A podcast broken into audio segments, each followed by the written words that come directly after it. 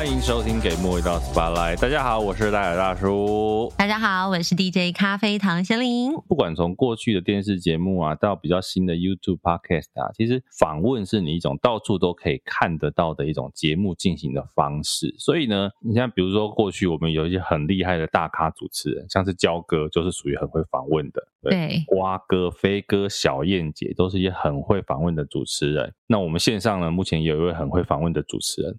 你这是在挖洞给我跳吗？我们线上啊，线上就是你啊。贤玲其实应该访问过超多人吧？但我觉得刚刚你在讲的这几位非常优秀的主持人，其实我觉得他们有一个共通的魔力，就是他们很。能够让你愿意敞开心房跟他们聊天，掏心掏肺。他们没有距离，所以我觉得，如果今天我们与其说我们在专注在题目上说访问需要注意到什么，或许我们可以把它再拉宽松一点。你会聊天吗？你会不会聊天呐？对，你会不会聊天呐？因为聊天是最容易开启彼此关系的大门的机会的方式。对，把妹也是啊。这个是别有用心。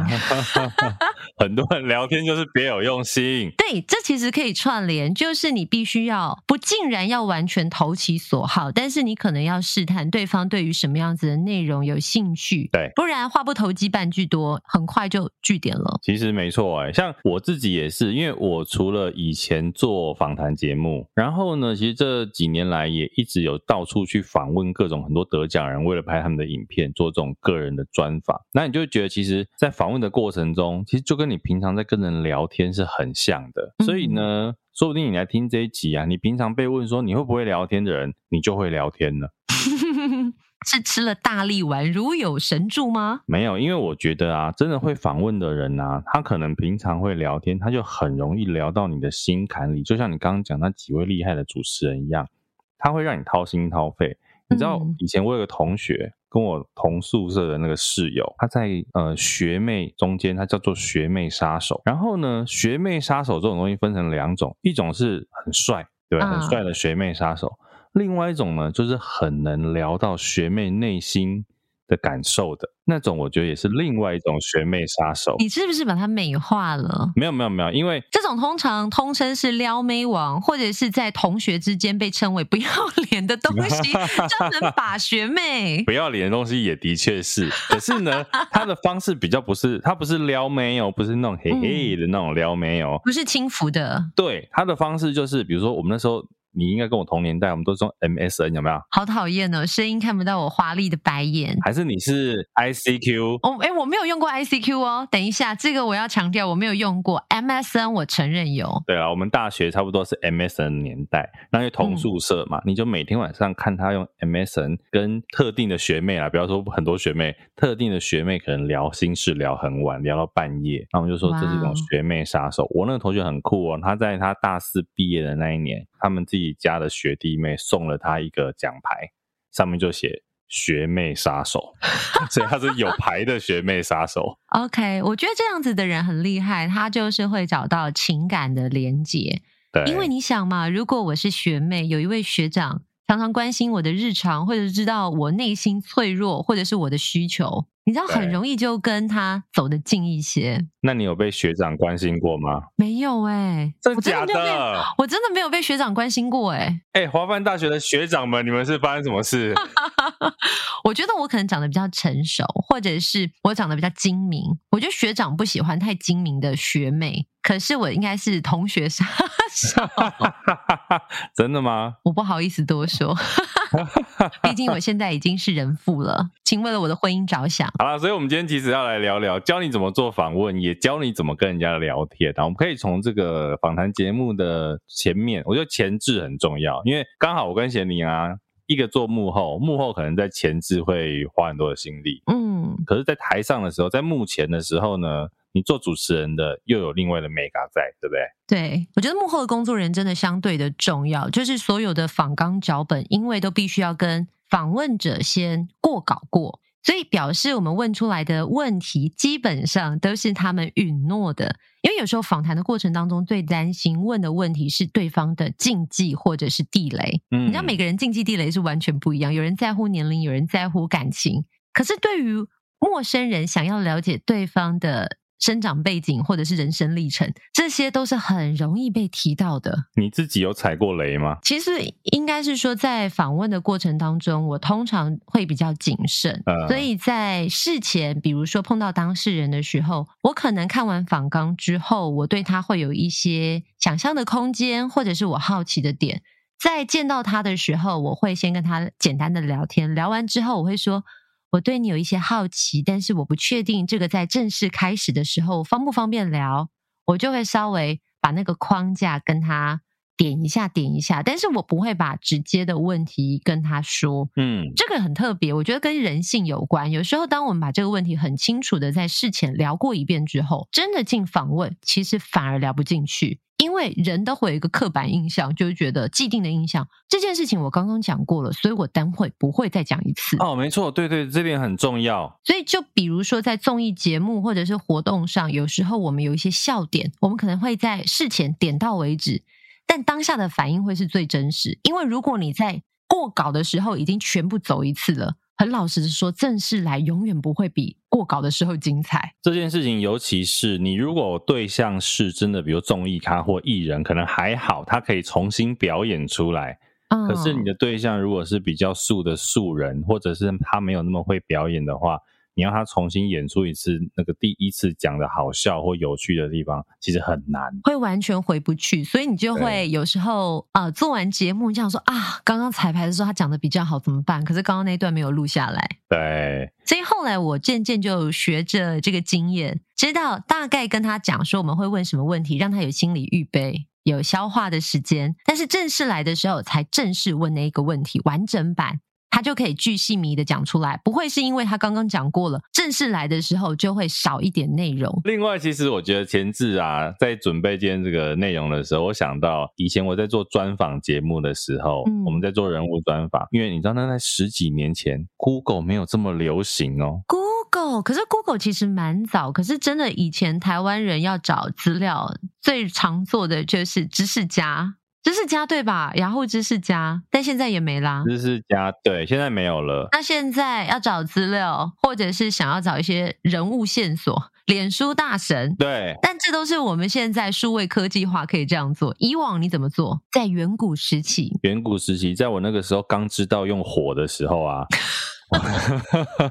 我就是去中央图书馆找资料。中央图书馆是在，这是中山南路吧？中正纪念堂对面那一个央图某一边。对对对，它在中正纪念堂的其中一边，中山南路的路对面有一个中央图书馆，里面呢有所有的这个简报资料、陈年旧资料。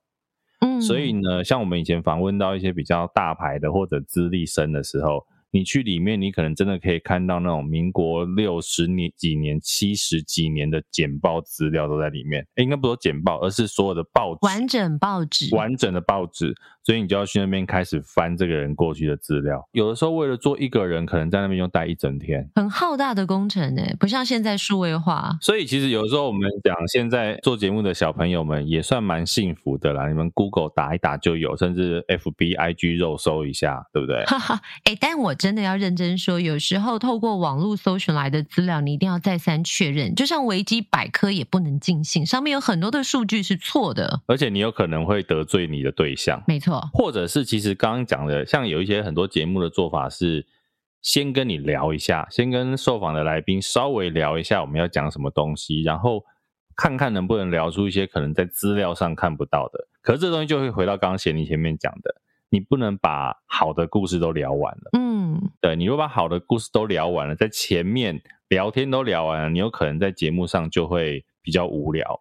我自己啊，我常常以前我会很很不喜欢看到有人问题问说，诶，那听说啊，比如说听说你小时候都是很会爬墙翘课的人，那我觉得这个对观众来讲就会觉得这个问题好像是你已经知道答案，所以来问我这一些内容，嗯，我就会像我们以前在写脚本的时候都很很想要避免这一些问题啦。但是它很容易就是在聊天的过程当中，比如说来宾自己说：“哎，我小时候真的很顽皮。”可是这时候主持人就说：“对啊，我曾经听说你好像很爱爬别人家的墙，对不对？”这个时候串进去其实只是搭一个桥，他不见得是单纯问一个问题，是因为你的受访者已经有抛出了什么线索啊、哦？这个倒还好，有的时候是为了硬串，就是我知道这个故事的答案，然后我就先把那个 keyword 都讲出来。这可能是呃，如果你在跟受访者聊天，一直进入不了你预设的话题的时候。不得不使用的一招，对啦，它有点像最后一招。对，至少他还有把这个问题问出来。如果是你啊，你在问的时候，你会怎么样绕进去？嗯、因为我相信有些制作单位给你的脚本是很硬的，就是直接要讲这件事情，但主持人会把它圆一下、绕一下过去，对不对？会举自身的案例，然后套在说：“哎，你有没有相同的经历？或者是你小时候呢？”嗯，你可能会先用自己抛出来。在吸引对方上钩，讲上钩，我好像去钓鱼哦。可是你不觉得在访问的过程当中，或者是在聊天的过程当中，你一定先抛出一点点自己的讯息，看对方有没有兴趣？因为有时候你一直讲一直讲，对方没有兴趣，没有用啊。聊天的过程当中，有时候先做的应该是倾听者。对，所以你看我们刚刚讲的访问跟聊天是不是很像？跟你一般日常生活聊天一样。嗯你去把妹，你也不能一直问妹的生活怎么样，你昨天晚上吃什么，今天中午吃什么，你的心情如何，你家里怎么样，然后你自己什么都没讲，这样妹也不会理你啊。因为你要先听对方说什么，投其所好。我觉得投其所好真的是一个关键，可是不能是盲从啊，或者是一味的逢迎拍马，这样对方也会觉得说很进入不了真实的内心。因为我觉得真诚才是访问跟聊天最重要的一个关键。而且我觉得反过来想是讲一些自己的经验啊。很容易让来宾会觉得说：“哎，我们是在聊天，我也可以听你的故事，然后从你身上的故事呢，好像可以得到一点我想要回应的我的情绪，或者是我想要反馈给你的东西。那个东西，我觉得说不定也是一种增加互动的方式。是，而且绝对是让那个访问内容更加的充实。因为像我自己啦，有时候我觉得在聊天的过程当中，或者是访问，把它当成工作来讲。”我都希望它比较贴近日常，不要让人家觉得说我今天在做一个死板板的东西，或者是我们今天聊天是在跟老板聊天吗？感觉要正襟危坐，啊、对，就很难进入到心里面。可是人难免在不熟悉的时候会有一些距离，或者是有一些框架，我们就要想办法打破那个框架，让彼此距离再近一些，再近一些，再近一些。可是有时候。还是要看一下你的受访者愿不愿意跟你靠那么近。那怎么打破啊？我觉得应该是说你在聊的过程当中，他有没有想接续你的内容？你们的眼神有没有连接？比如说你讲什么的时候，他的眼睛是闪闪发光的。比如说像现在是夏天，夏天大家都喜欢吃冰、去游泳之类的。你讲到这些话题，他眼睛有亮起来，就是哦，他喜欢冲浪。你讲到夏天海边，他有感觉。可是，如果今天你讲到夏天，讲到海边，他露出那种哈，好热哦，我不喜欢呢，我就想要待在家里吹冷气。你再跟他讲很多海边，或者是哎，冲浪很好玩，他可能都没有感觉。不是，那像我们这种眼睛比较小的，你怎么看得到我们眼睛有没有发亮呢？哎，可以看身体啊，肢体语言啊。如果他呃有稍微，比如说我们现在在访问面对面，他一直往后躺，或者是他双手叉腰，开始跟你有隔出距离的时候。表示他对那个话题是没有什么兴趣的。人只要对一个话题有兴趣，他的身体会是趋近于你，渐渐的贴向你，就如同你在跟你喜欢的男孩、女孩讲话的时候，你是不是想靠近一些？真的哎，还是你想离他远一点？而且你时不时就想伸手摸摸他吧？哎，这样可能会被当色狼。什么东西啊？走到这里了？对，没有。欸、你、就是、你都进展蛮快的呢，哈。我所谓的摸摸他，是因为你会想要制造一些更亲近的肢体接触，比如说碰碰肩膀。不是说搂肩哦，而是你知道那个是渐进式的啊。你有兴趣就会有一些小动作产生，对，然后最后就会生孩子。我们没有要那么深入。朋友访问完最后会生孩子，什么结论吧？我因为我在想，有很多的朋友，包括了我们的听众，他可能想说，我这一辈子都不会当上主持人，我也没有要访问，那这段内容就跟我没有关系。可是，在聊天，在日常，你每天都需要聊天，就包括你买个早餐好了。早餐店老板娘都会问你：“帅哥要吃什么？美女要吃什么？”真的。那如果你嘴巴甜一点，回应个几句，搞不好你今天加蛋就不用钱，加蛋要给咋扣呢？比如说，你可以跟老板娘聊天呐、啊，对不对？你把老板娘当成你访问的对象，其实你在跟她聊天，分享一些你自己的故事，跟早餐店老板娘知道。那他可能哎开心，他说啊，今天多送你一杯奶茶也不错。这是真的哦，我跟你讲，啊、礼多人不怪，而且重点是你要让他觉得同理他的同理，就是你理解。比如说你跟早餐店老板娘，呃，现在当然不行啊，可是以往像买早餐一定会有等待的时间，那有时候时间比较有有空闲的时候，老板娘一定一边做，或者是老板一边坐在一边跟你聊天啊，少年呢被上班哦，上班哦，或者是你也跟可以跟老板说。哦，天气那么热，站监台很辛苦诶。话题就这样子接上了，那个就是一个桥梁。除了你刚刚说买早餐以外，还有一个啊，你的比如同事，你真的可以跟他们好好聊天的话，我觉得那个在对你职场上的人际关系都很有帮助。因为平时工作这件事情啊，职场的环境的气氛很重要。如果你跟同事都处不好，嗯、你不会聊天。你可能工作就不会开心，尤其是公司又是你每天待很长的地方。所以学会聊天，或者是怎么样突破对方的心防，让对方愿意跟你多说几句。会不会我们的听众听完之后，在公司变成万人迷啊？太会聊天。我觉得聊天是一个工具，可以啦。万人迷，我想说，哎，我们是整形诊所吗？可是我觉得你讲到一个关键，变成万人迷的一个前提是你自己愿意打开心房跟别人讲话。而且我觉得有些人很容易被讲话这件事情给吸引。你如果讲话在聊天的过程当中，你是一个有魅力的人、有特色的人，我觉得其实那个东西就会吸引到很多人。就算你可能长得一般般，但是你如果真的可以聊天聊得好，很多人不看外表的，你就赚到了。等一下，举例说是谁？其实我刚刚脑中有一个人啊，但是我现在不太敢讲出来。大声说，就是那个两个字比较身高不高的男艺人。谁呀？哎，我真的不知道你说是纳豆啊？哎，我刚刚想说是不是他？我刚想说，哎，就是有也很会演戏啊。对，那都人缘超好的。对，他其实你看，老实讲，他如果是一个不会讲话、不好笑的人。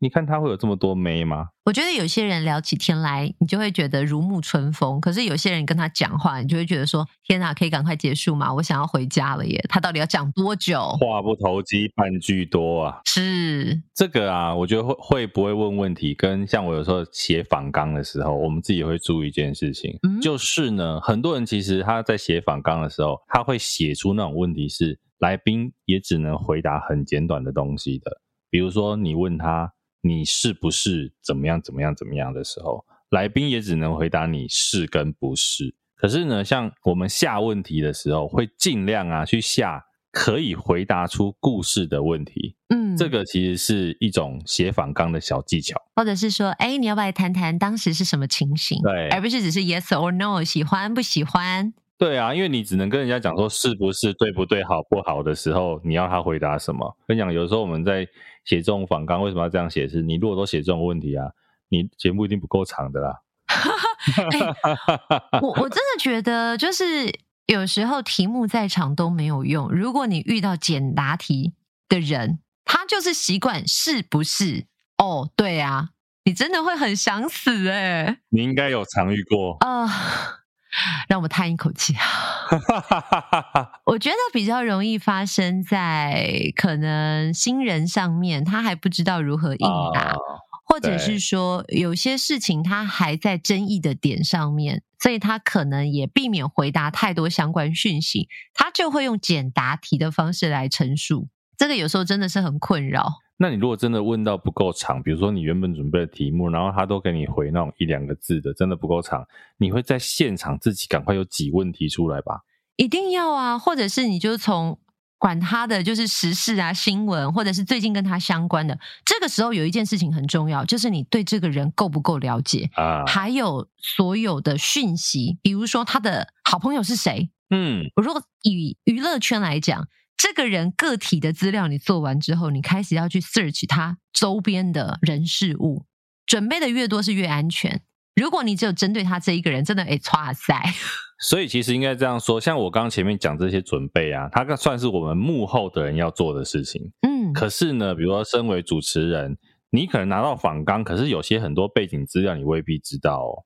对，那身为主持人，一般在访问之前还会做哪些的准备？我觉得，如果以我最近执行，其实比我呃离我生活圈比较远。我在做听天下内容的时候，其实我会 search 很多的相关时事新闻，或者是在那个访纲出现的任何一个关键字。所谓的关键字，不是只有它的标题是关键字，嗯，只要它有提及，我觉得可以发展的讯息，我都会 Google 看一下最近的新闻，还有所有的影片，还有不同专家学者的观点。所以在访谈内容当中，如果对方的内容都已经讲完之后，你有没有观点才是重点。没有，其实我真的要跟各位听众讲，贤林在准备听天下的东西，真的非常非常的辛苦，因为他那个题目真的不是一般人可以做的。然后他常常传讯息跟我说，我要来准备听天下的东西，应该又不用睡了。我觉得，因为听天下的东西比较深，嗯，老实讲，它是一个算是蛮深入的探讨。一般的听众，我觉得一般的民众，好了。真的是为什么那个节目会受欢迎，会大家想要听，就是因为他真的可以听到一些一般人我们平常在聊天的过程不会有的东西。嗯，那当然你不要拿这东西去跟妹聊天啊，妹可能不太会理你。可能那个对象他也要有兴趣啦，不然他就会觉得啊、我没有办法回应你，就开始点点点。或者是如果你想要早日结束这个话题，你也可以跟他谈很深入的讯息呀、真的要看一下你的对象是谁，去取决于你聊天的内容。不过在聊天的过程当中，我觉得在访问有一个很关键的，我们把它跳回到娱乐圈好了，因为娱乐圈其实能聊的范围是比较广的，因为大家都做娱乐事业嘛，所以你就会觉得说比较没有禁忌，可以开比较多的玩笑。可是有时候玩笑开多也是会翻船。因为我曾经不知道看过哪个主持人，反正呢，他可能就是在跟艺人朋友聊天。那那时候艺人朋友刚好在一个绯闻上头。那有时候绯闻就是新闻，新闻就是大家想知道的讯息。对。可是那个艺人其实不愿意聊，嗯，导致你聊了之后诊断不能用，一定要剪掉。而且现场可能艺人还会很不爽，就是镜头骗不了人，你可以看到那个很尴尬的画面。除了剪掉之外。你在剪掉之后再聊的内容，可能都很尴尬了，完全尴尬。对，你的来宾的情绪已经完全受到影响，他根本不会想要跟你继续聊，因为你可能就是触碰到他最柔软的那一块，或者是说，呃，在聊天的过程当中，最禁忌的应该就是给对方扣帽子。就是其实有些时候，我们可能会想说啊，我们走一个重口味，用反过来的技巧。哎，有人说你怎么样，你要不要谈谈这件事情？可是那个艺人可能觉得说，如果你认为这件事情是假的，你根本就不会拿出来问。对，可是这件事情真的很尴尬，就是就像其实最近老是讲，CDC 记者会有没有？嗯，不是很多记者会问那个卫福部一些问题吗？嗯，然后很多那个乡民网友们会说，这记者问的问题怎么就在质疑他怎样怎样怎样？但是呢，当然了，有些记者真的问蠢问题，那个另当别论。比如说，我不认识，反正那个问题真的很蠢。比如说，真的问那个什么身体会不会吸住汤匙的那一种，那个可能真的很蠢。但是呢，我要必须，我我有时候帮记者讲讲话。其实记者本来就是应该站在这个政府官员的对立面。嗯，的确。那有的时候呢，他们其实一方面他可能是监督，另外一方面，我觉得他有时候拿一些网络的比较多人在讲的谣言来问指挥中心的时候，其实我觉得蛮好的。嗯，因为那个有一点是做球。丢球给你，你可以辟谣，你可以在这个大家都在看的记者会上面来为这个谣言做澄清。嗯，我觉得其实大家可以去用这个角度看记者问问题。所以其实回到你刚刚讲的，当这个网络上的谣言是呃关于这个艺人可能有一些负面新闻或谣言的时候，嗯，如果你是可以澄清的，那为什么不能问？那就要看问的人砍数有多大。没有错，就是这个问题。今天很直接吧？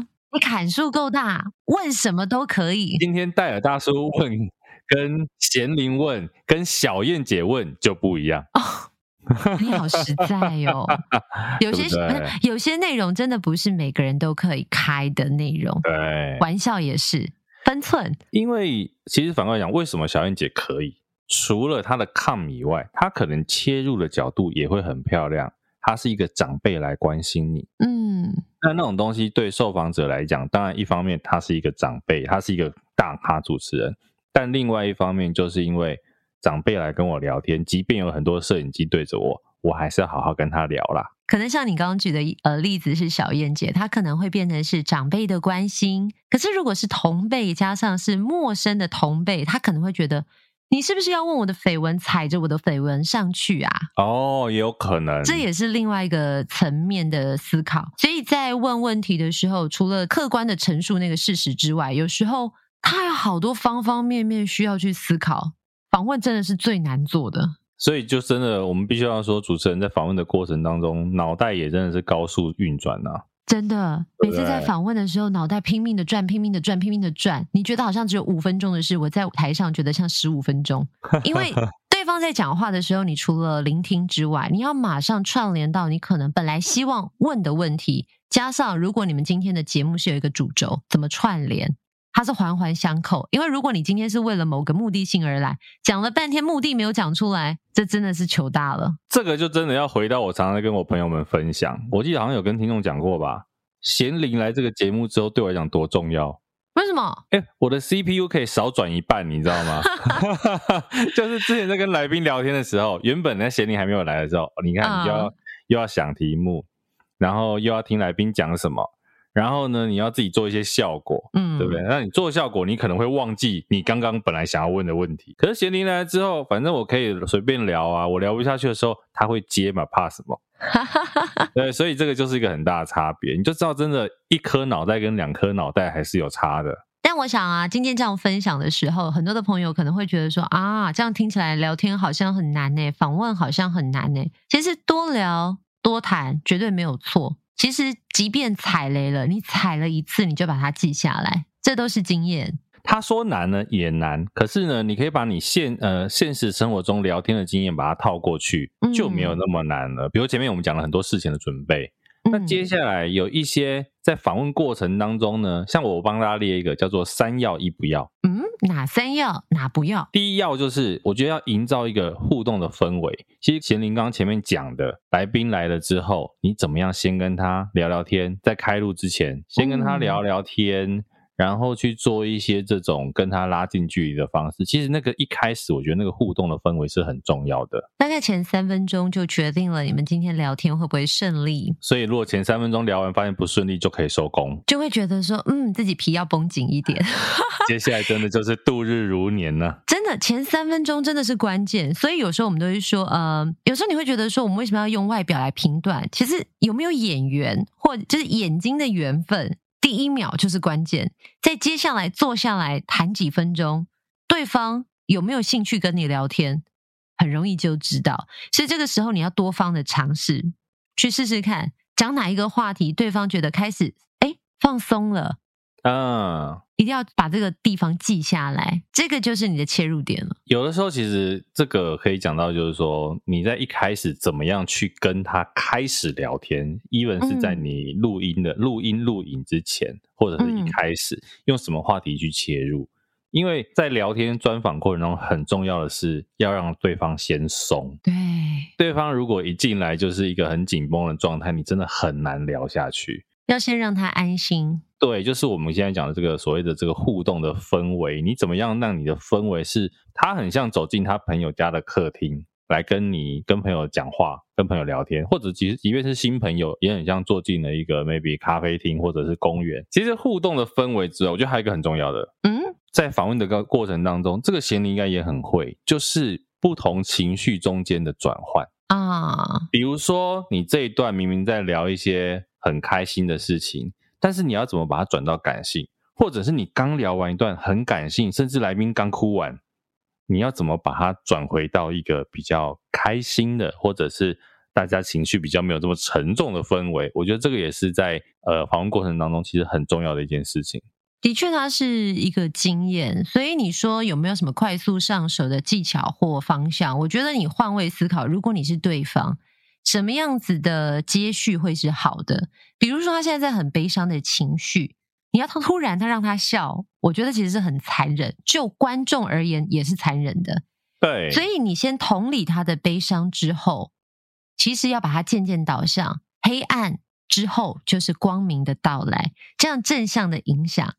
当你看到对方哎表情有了变化，从本来很忧伤的表情，渐渐开始嘴角会上扬了，可能就可以接续他是用什么样子的方式走过这段黑暗。那现在他的心情又是如何？嗯，怎么能够侃侃而谈，跟大家谈谈他的经历？我觉得他就是一个起承转合。对，其实他也是在一种整个气氛的转换。我觉得这个再讲回到我们一开始跟大家说的啊，嗯、你跟喜欢的男生或女生聊天这件事情也很重要。哎、嗯，不过男生如果看到女生比较难过的时候，应该会觉得那个是一个可机，是不是？我现在要挖洞给你跳，怎么样跟女生聊天？跟陌生的女生怎么样开启话题？哎、欸，老实讲哦，你不要以为我很会搭讪，我其实一辈子没什么在搭讪女生哎，所以你说陌生的女生，我还真的不知道该跟她聊什么。不那么熟的女生，不全然陌生，尬聊啊，看到什么聊什么，不行不行，呃，我真的很怕尬聊的人。哎、欸，但是我我在我在想一件事情，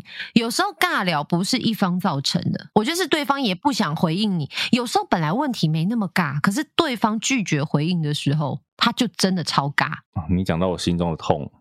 等一下，谁让你尬聊过？没有啦，其实应该是说，本来我觉得很多女生她本来就不一定会一直回应你啊。嗯，有的时候聊天这件事情的确像你讲的，那个是两个人聊得来。老实讲，她可能也不是不会聊，她可能就是不想跟你聊，她跟别人可以聊啊。应该这样讲了，我们的前提是你在遇到一个会聊天的女生，如果你自己不会聊天，那你就失去了这个机会。那如果他本来就不愿意跟你聊天，嗯，那你会不会聊天就不是重点了。所以在聊天的过程当中，其实有很多的注意细节。除了聊天的主题内容之外，不管是语调、讲话的语调，也可以知道对方对你是不是有兴趣。如果像我这样，哎，很有节奏，或者是说很有兴趣，一直问一直问，表示你们的聊天内容他一定是 OK 的，对，有兴趣才会想回应。如果是有一搭没搭，嗯啊哦，是这样哦。那就表示他没有兴趣。那个语调、音调往上的表示，通常是表示比较有兴趣。诶，语调往下的，你就该烦恼了。嘿嘿，这样。宪哥，你干嘛来这里？嘿，你最近不是在直播平台吗？最近在直播平台还有卖直销电商啊，对，电商直销电商。好了，除了这个之外呢，我跟你讲，我觉得啊。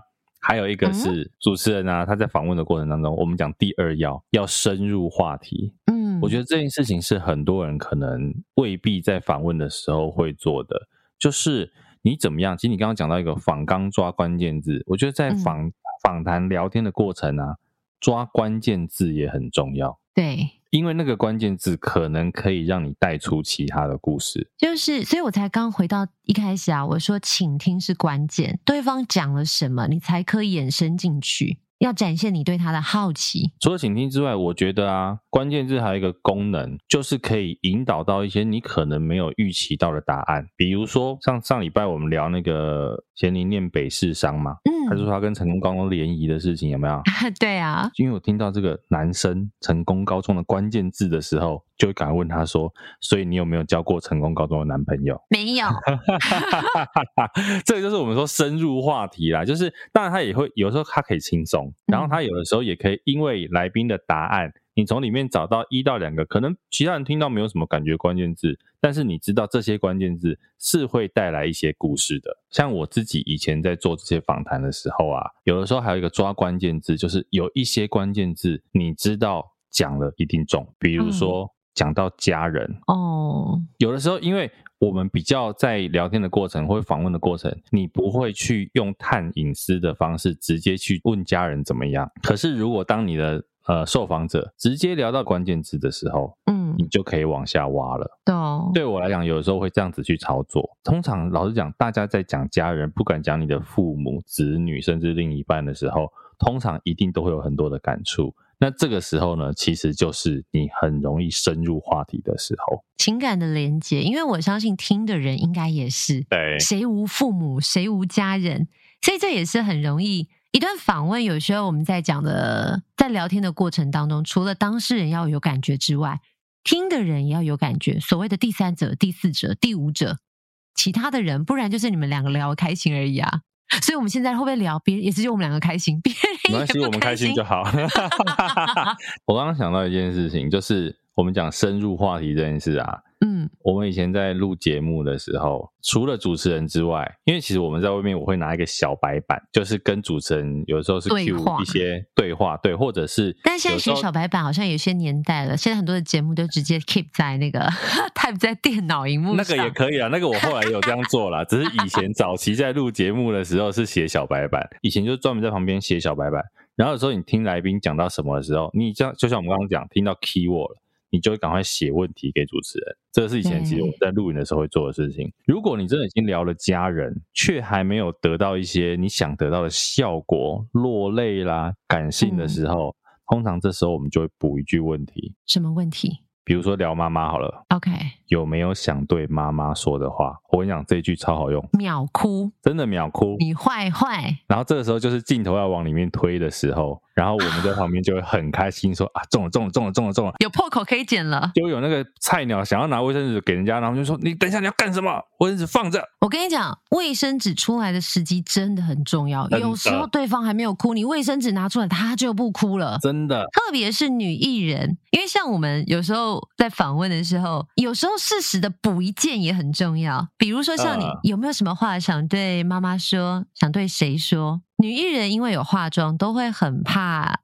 眼泪把妆弄花，眼泪会咬在眼底。这个时候，我们都会适时的补上一句：“现在眼眶湿湿的，眼泪咬在眼底，是什么触动了你？你坏坏！”我跟你讲，有时候他其实有一个东西触动他，但是他他都会用意志力告诉自己说：“不能哭，不能哭，不能哭。”所以他眼泪就在那边转啊转啊。这时候补一句，哇，好坏啊！天哪，我要下地狱。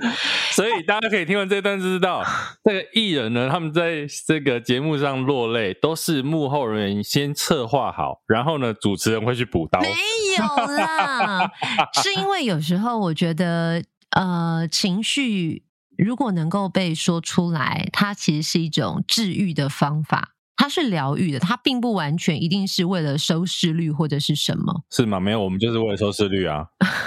因为我相信，如果真的不能说，你就算戳了他十下，他也不会说。没有，站在我们以前做节目的角度啊，嗯，他就算不说，他只要眼眶红，我就得分了。对，而且我记得以前有一个制作人，他就说，哎，有时候眼眶红。毕竟他可能会转到背后，或者是他只面向主持人。主持人只要说这时候眼泪咬在眼底，镜头就会推进。你为什么要讲？是因为你要让镜头做预备。完了，我好坏哦！我现在在第几层？一起下来吧。不会啦，我觉得其实应该这样讲，这件事情它就是最终呢，因为要给观众看，所以呢是观众的问题。观众爱看啊，对 不对？你们这些观众就是爱看这种东西。然后也要把观 众拉下来。下来，我下跪。没有，戴尔大叔先跪，他是前辈，他先跪。有的时候访问这件事情是这样，就是除了聊天的过程轻松啊、好玩之外，你怎么样去聊出一些很真实的东西，嗯，那个就会很重要。第三个要就是你要如何去引导情绪，尤其厉害的主持人，他会用他的节奏跟他的语气去引导你。嗯，我觉得像我们刚刚前面讲的小燕姐，很多其实女主持人都有这样的优势，因为女生毕竟比较温暖。对，但是我必须要讲一个人，我真的很佩服他这一点。谁？就是瓜哥。下一位。对，大家都觉得瓜哥是一个综艺主持人，可是我真的要必须跟大家讲，瓜哥很会做这一种有柔性的访问。我记得以前他好像有个综艺节目就做这个。嗯。哪一个节目？我现在想不起来名字诶，就是找你的恩人来现场，或者是找你的想要讲话的对象来现场，然后跟他分享一些事情。Oh. 他那个节目很催泪，我现在忘记那个节目名字，oh. 好像也是在明视。然后瓜哥真的是很会引导情绪，虽然他是一个男生，而且像你刚刚在讲的时候，你有没有发现我整个语速都慢了下来？对，语调、语速、音频也是关键，你就可以把那个人拉进一个深层的世世界里面，情绪很深层，然后开始酝酿。因为你在节奏很快的时候，其实人比较警戒，可是当你一慢一松，人就会整个打开来。哎，那你有没有遇过那种你很努力的在带情绪，就旁边突然有东西掉下来那种事情？哎，我记得曾经有这一段诶，但是不是东西掉下来？呃，这个访问是这样子的，呃，就是我访问到一位女歌手，她可能身体出了一些状况，所以我们在聊她的心情的时候，其实她也有落泪，在那个节目的当下，就是有落泪。那我自己其实也是呃很深受其中被影响，就是我所谓的影响是，我能够感受他的难过，我也很希望为他做一些什么。结果呢，在转换情绪的过程当中，他刚好要去唱歌还是干嘛？结果哎，音乐播错了。后来我们大家就笑场了。可是你知道，超解嗨。哎，但是我跟你说，其实你以为啊、呃，那个很解嗨，对不对？嗯。可是我发现，他反而有时候变成一个不经意的反差，情绪就转过去了。因为你没有办法一直让节目在那个悲情当中。其实你我我没有想过说这个效果其实也蛮好的。不过你这个状况啊，是因为你们已经讲完了，他要去唱歌了。嗯，如果是他那个，就像你刚刚讲，眼泪含在眼眶里，你正要补他一刀的时候，有外力的干扰，这时候就是要骂脏话的时候了。对，这个时候就想说啊，可恶，对不对？因为以前对我们常常有这种，就是铺陈铺陈铺陈，一直铺一直铺，你知道已经要中的时候，突然间有这种事情发生，一些外力，就是可能会在外面某个工作人员不小心板子掉下来，咔，然后大家转移注意力，就去去那边，然后再回来的时候。情绪完全不对，就进不去了。真的，你那个东西，那个 moment 走了，你就不会再回来了。我好像有想到勾起以前做节目的经验，就是来宾已经要哭了，可是，在镜头外面的工作人员，因为他们可能在安排下一场的道具，道具掉地上，砰，然后所有人的视线就回到那个外面，眼泪就回去了。你说到这件事情啊，就是像我自己在做这个的时候，只要进到这种状态，我会让所有人都不要动，因为不要说东西掉。你有人走动，你可能都会让来宾分神，一点点声音就分神了。不用声音，你只要有人在旁边动晃什么的，摄影师打哈欠，都有可能会影响这个来宾现在的情绪。对对，所以那个当下，你会让所有人在这个 part，你千万都不要动，就让他跟主持人活在两个人的世界里面就好。因为在那个当下，他其实本来已经忘记他在录影了。对。哎，这是真的，这是真的。我还记得那一次，后来制作人就在就在外面大骂，是不是一定大骂的啊？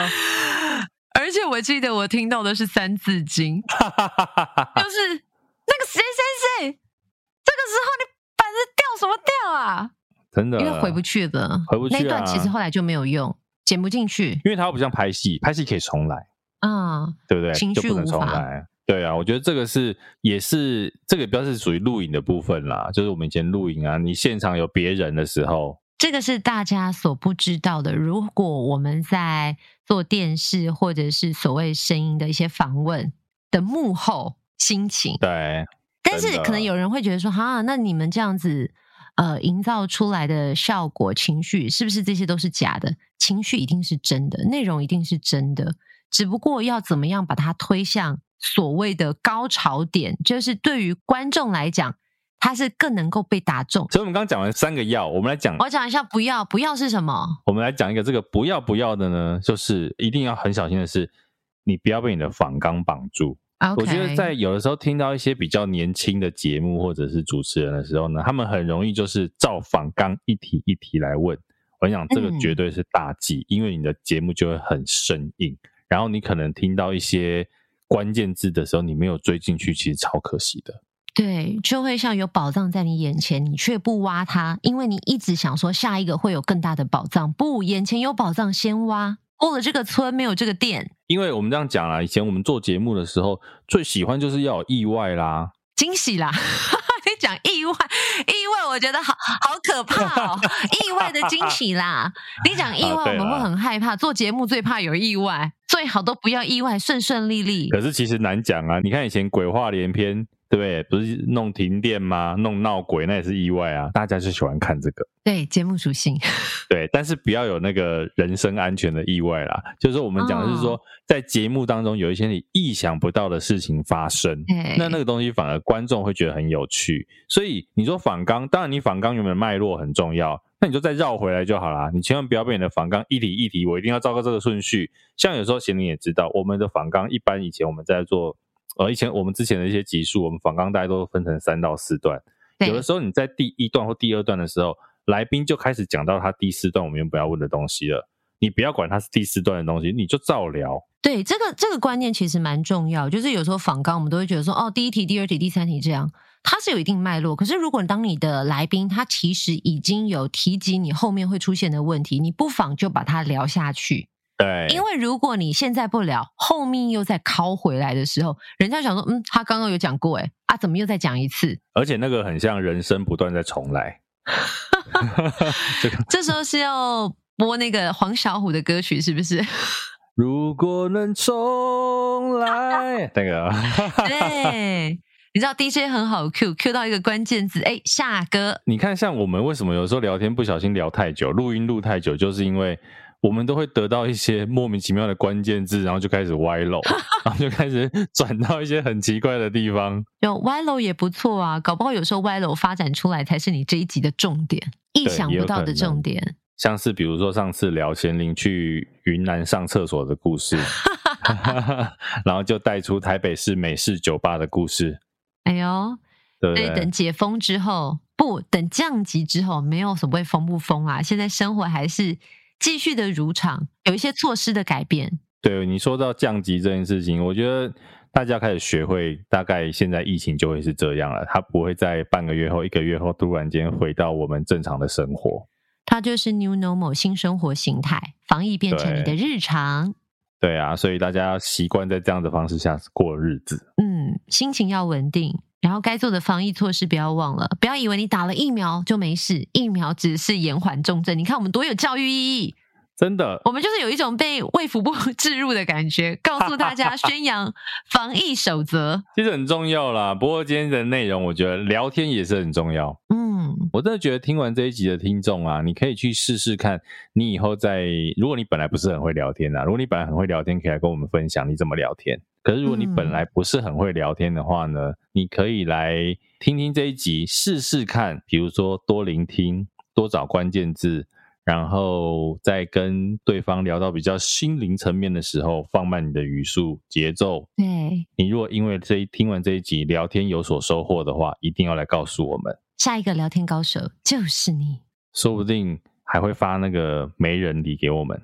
没人理为什么？因为可能是因为我们教他怎么聊天之后，他对不对？聊到他的另一半啊。好了，如果有的话，欢迎大家跟我们分享一下，就是你因为学会聊天，或者是懂得访问的技巧，有什么样子的进展。但是真的要提醒大家哦，记得要多倾听，因为你要听才有办法回应，千万不要把光环都一直放在自己身上，冷落了对方。大家听到了，很多女生讨厌这种男生，对，就会生气。对，你一直聊自己，你根本不是来趴我的啊！你讲了一个好道地的话哦，趴我哎。对啊，趴，你不会讲趴吗？不会啊，追呀、啊，我们好像是说追，追是国语啊。有有杂波音呐，不是都讲趴吗？还是我比较 local 都讲趴？我不好意思这样说，我觉得你刚刚有一种 其实很好玩哦。我们每次在做节目的时候，我们会想要分享一些幕后的心情，但是这些内容跟所有人的生活都是息息相关，它并不会因为职业别就不实用。